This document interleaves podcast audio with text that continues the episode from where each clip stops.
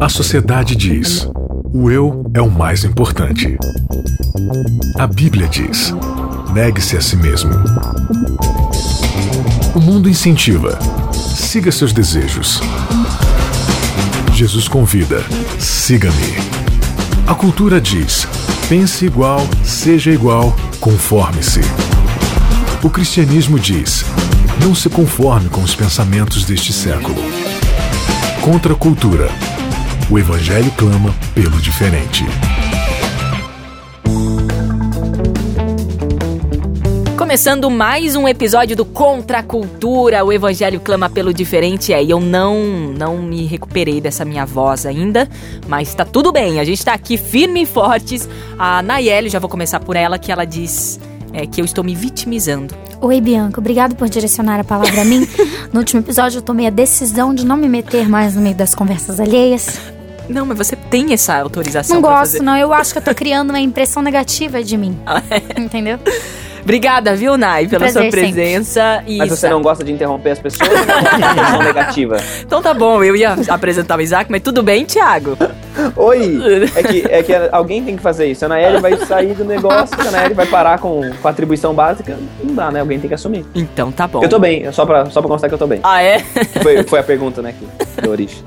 Isaac, beleza? Beleza, estamos aqui mais uma vez atraído pelas vossas magnéticas personalidades. Eita, então já joga o tema de hoje.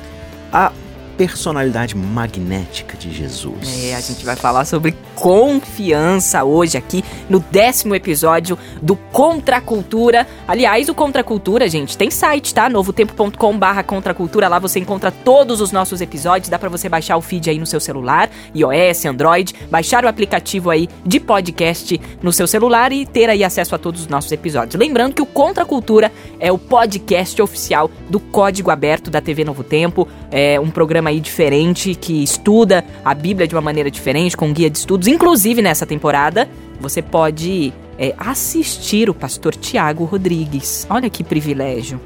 Não É. sei, assim, se sei. realmente é privilégio, mas é uma coisa legal, entendeu?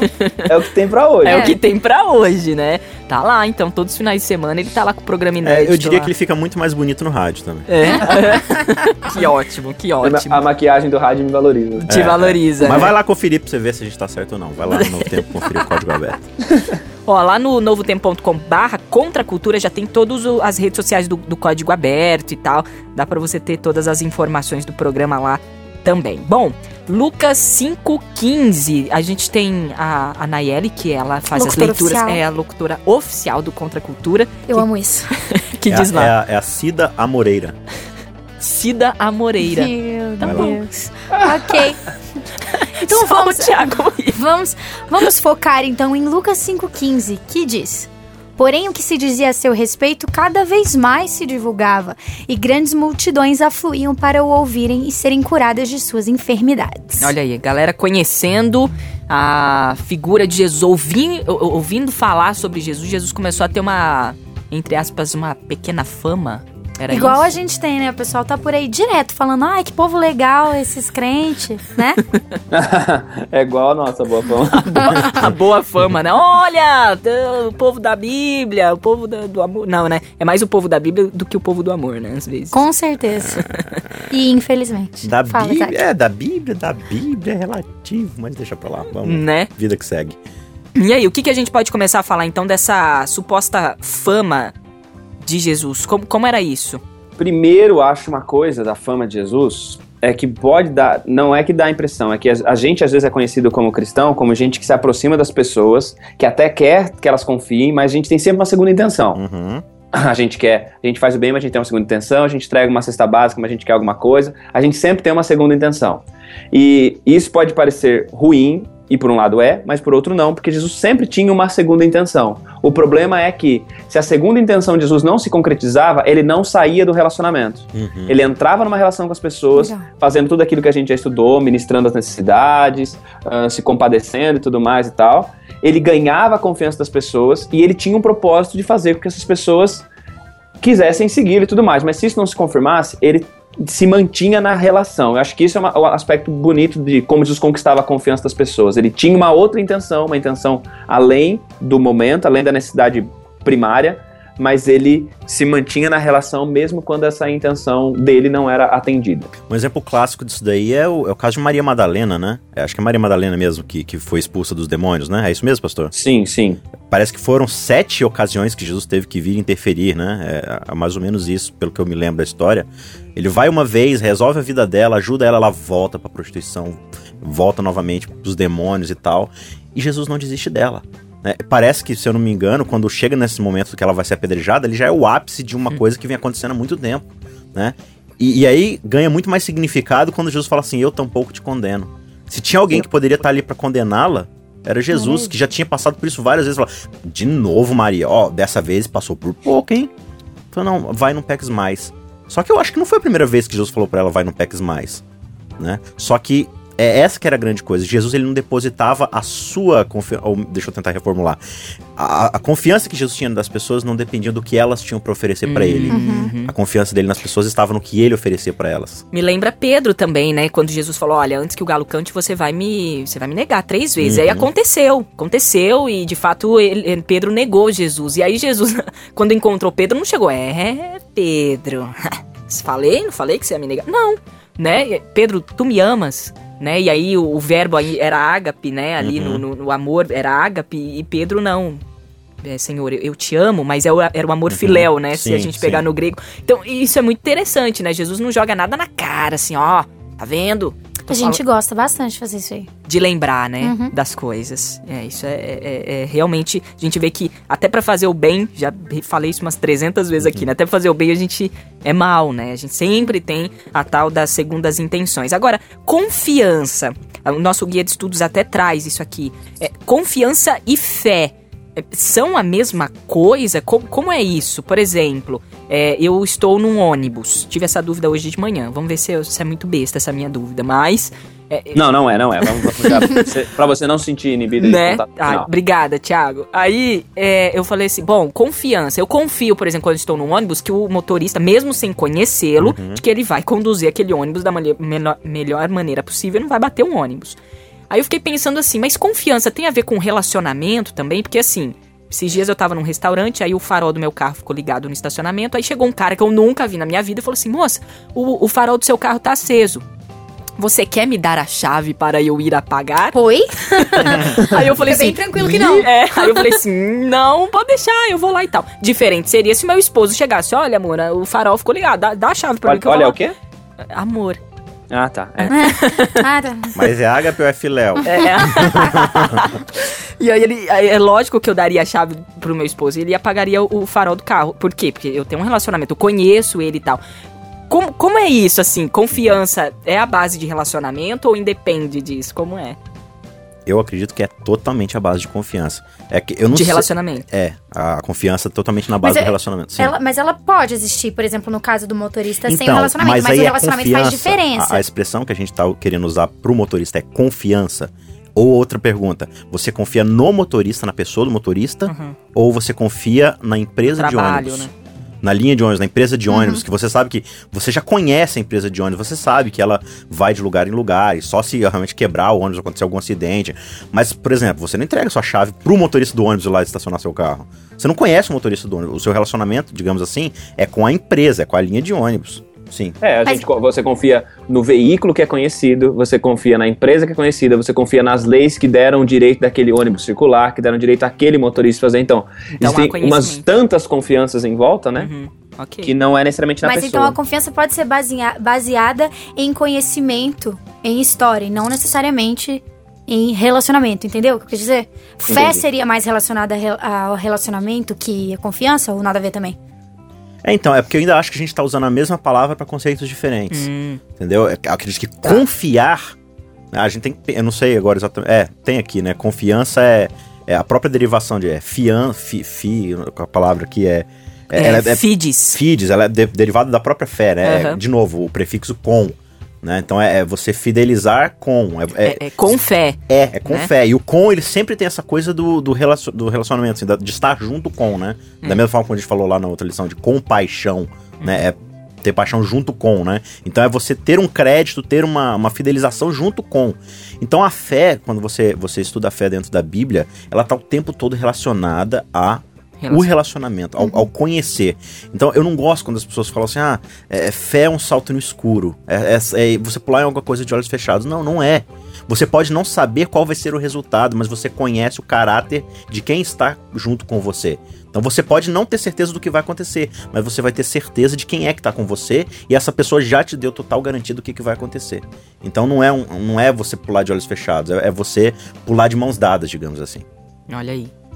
É, eu vou me justificar por conta dessa pergunta, essa minha dúvida estranha aí, né? Porque é, às vezes até o senso comum é, acaba confundindo, né? Eu fiquei pensando, nossa, mas será que uma pessoa assim que é, não necessariamente desenvolver um relacionamento com Jesus, mas tem um momento da vida uhum. dela que ela confia, não confio, tá bom, entrego. É, entendeu? Não teve uma história de relacionamento, mas houve confiança, houve um crédito, houve, enfim. Aí eu falei, nossa, será que realmente confiança e fé, é, ela é, tem a base no relacionamento de fato? Como é isso, né? Foi uma dúvida e joguei para cá. É, mas, mas eu acredito que sempre tem base no relacionamento. Eu acho que são diferentes níveis de confiança para diferentes níveis de relacionamento. Sim. Um, tudo, tudo, tudo, passa por uma relação, né? Quando a gente está falando, por exemplo, de entrar no ônibus, eu, eu, tenho um relacionamento com o motorista, eu tenho relação suficiente para entrar no ônibus. Uhum. Eu tenho um relacionamento suficiente para convidá-lo para jantar na minha casa? Não. Mas se eu, se eu der oportunidade para relacionamento, a confiança vai crescer também. Eu acho que assim, a confiança, e quando eu penso em, em Cristo criando confiança, é porque Jesus se permitia-se relaciona, permitia, ele se permitia ter relações com as pessoas e que essas relações fossem intensificando, fossem uh, o envolvimento fosse aumentando para que a confiança também fosse crescendo. E, então, pessoas em um momento Nicodemos, quando tem um primeiro encontro com Jesus, ele começa uma relação com Jesus, mas ele não confia a vida mas esse relacionamento vai aumentando, esse acompanhamento de Cristo e essas histórias vão se cruzando de tal maneira que ele confia tanto que ele fala: Não, quer saber de uma coisa? Eu vou assumir a responsabilidade pelo corpo dele quando ele morrer. Ele morreu, eu vou lá levar ele, vou, vou embalsamar, vou fazer o que tem que fazer para o corpo dele ter um, um velório digno. Por quê? Porque teve. O relacionamento foi expandindo e a confiança foi crescendo. Ok. Agora, Isaac, conquistar a confiança, a, a confiança das pessoas é diferente de convidá-las é, para conhecer a Jesus, né? Hum, eu acredito que sim. Sim. É, é, acho que é uma, uma, coisa que precede, né? Você não precisa conhecer e confiar em ninguém para chamar a pessoa para ir na sua igreja e tal. Você... E aí, cara, beleza, beleza. Quem, qual é o seu nome? Fulano. Vão na igreja? Vão. Beleza. Ou não, sei lá. Né? Eu acho que não precisa, assim, de uma confiança. Agora, de novo, né? Quando você não conhece uma pessoa, você não vai dar o devido crédito ou a devida confiança, né? Que é a palavra que a gente tá usando aqui, para uma oferta, né? Pode acontecer que dê certo, que a pessoa vai lá e, e como o pastor falou, né, com o tempo a coisa vai acontecendo. Mas é, a gente percebe que o método de Jesus era diferente. Ele, ele conquistava. E, e, aqui eu quero fazer um adendo que é muito importante, né? A gente sempre fala, o pastor falou isso já, já no começo, né? A gente sempre fala assim de, não, a gente tem que ser assim para poder alcançar tal. Ah, a gente como, como cristãos, a gente tem que ser simpático para poder conquistar as pessoas. Não. A gente como cristãos tem que ser simpático porque a gente é cristão. A gente, como cristão, tem que ser bondoso para poder ser bondoso para as pessoas. Ponto. O resto é consequência, entendeu? O resto, né, quando você é imã, você naturalmente vai atrair as pessoas. E, e, é isso que Jesus possuía, né? Essa personalidade magnética dele, que por onde ele passasse, as pessoas se sentiam prazer de serem atraídos até ele, né? Porque é, é interessante que Jesus, ele, como eu falei, ele, ele não esperava em troca das pessoas.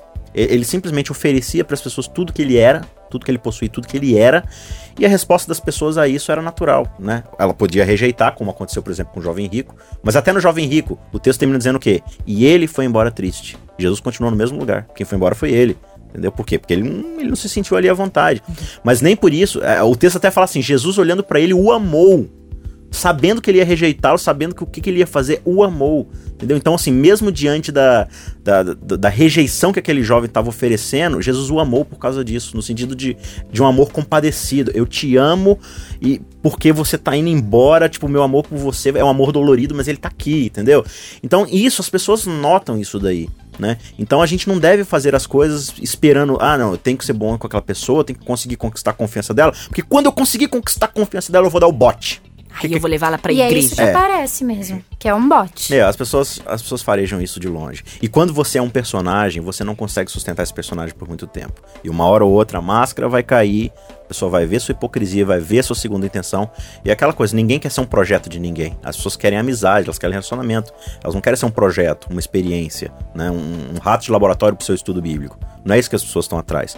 Então, independentemente de qualquer coisa, nós precisamos ser bondosos, interessantes, confiantes nas pessoas, porque esse é o nosso chamado, esse é o nosso papel como igreja, e não pelo objetivo que a gente quer alcançar. O objetivo está nas mãos de Deus e do Espírito Santo de ir entregando a gente conforme isso vai acontecendo. É, e a gente só consegue amar quando a gente está disposto a realmente servir, Sim. né? É, e é todo dia, né? O Thiago já falou isso uma vez. A gente tem que escolher amar é, é, um dia de cada vez. Porque senão a gente fala assim, ai meu Deus, mas quanto tempo eu preciso ficar com essa pessoa assim, ter esse relacionamento? Não, é todo dia. Você precisa ficar com ela todo dia. Um É dia que a de gente cada tem essa, vez. essa impressão também de que as coisas vão ser muito rápidas e automáticas.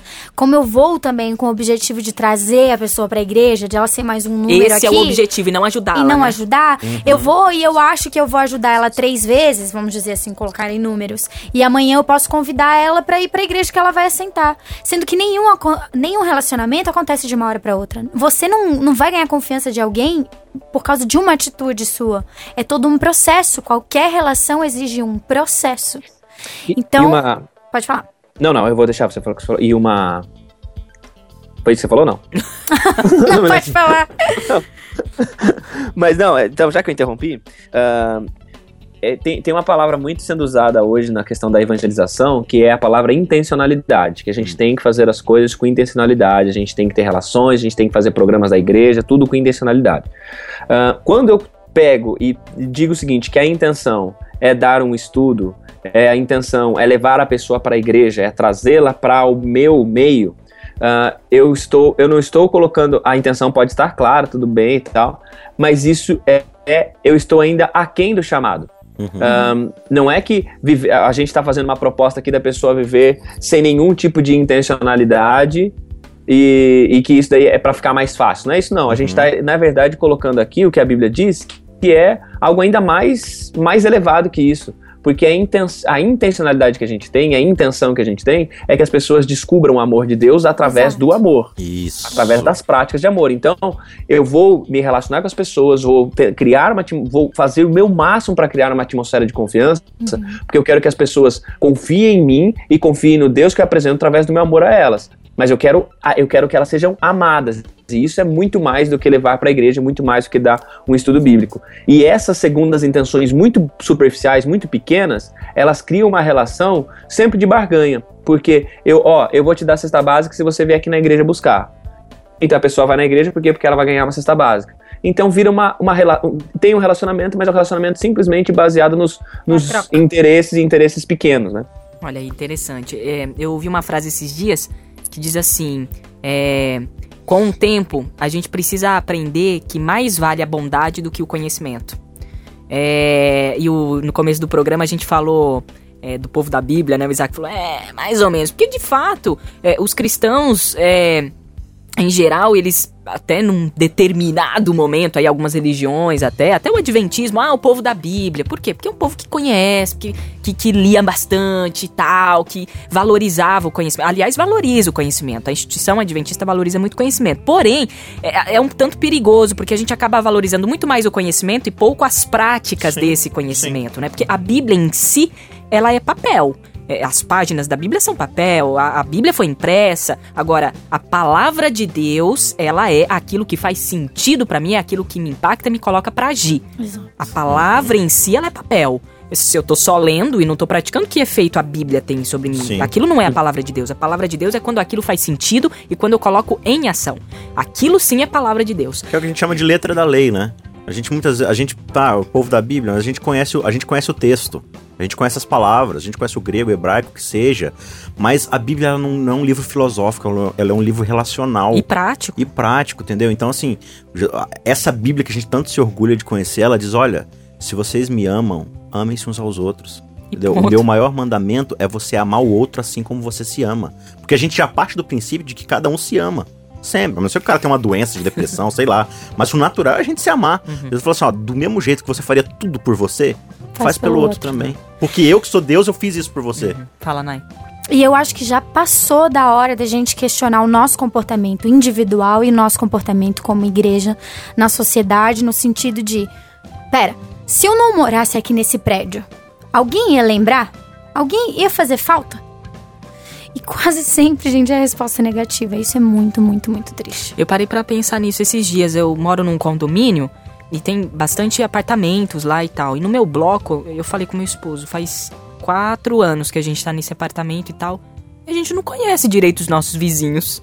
Tipo, meu, que coisa, meu vizinho é parede com parede, entendeu? É um negócio assim, é, entendeu? E assim, não, não, não conheço. Aí a gente começou a falar assim, poxa, vamos, vamos começar um projeto aqui, Exato. alguma coisa. Tem muitos moradores aqui. E as pessoas. Aí a gente deu um, um material para todos, todo, todos os moradores do bloco e do condomínio. E a gente colocou uma cartinha assim no mural, falando: Ó, isso é um presente nosso para vocês e tal. Deixamos uma- um, um material em cada é, caixinha de correio.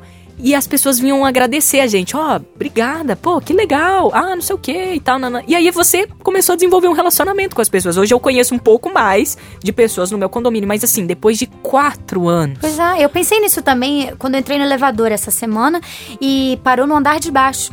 E eu vi o vizinho. Tudo bem que eu acabei de me mudar pra aquele lugar. Mas a primeira coisa que eu pensei foi, gente, eu preciso. é, o nosso chamado era pra, é para nos relacionar. Se nós não nos fizermos conhecer, ninguém vai fazer questão de buscar a gente.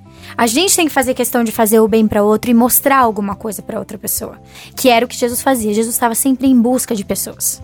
Agora, tem um equilíbrio aí, né? A gente não tá aqui no reino pra atrair pessoas a nós. Exato. Porque tem gente que curte isso, né? Sim. Convenhamos. Como é que, como é que a gente acha esse equilíbrio aí, Thiago?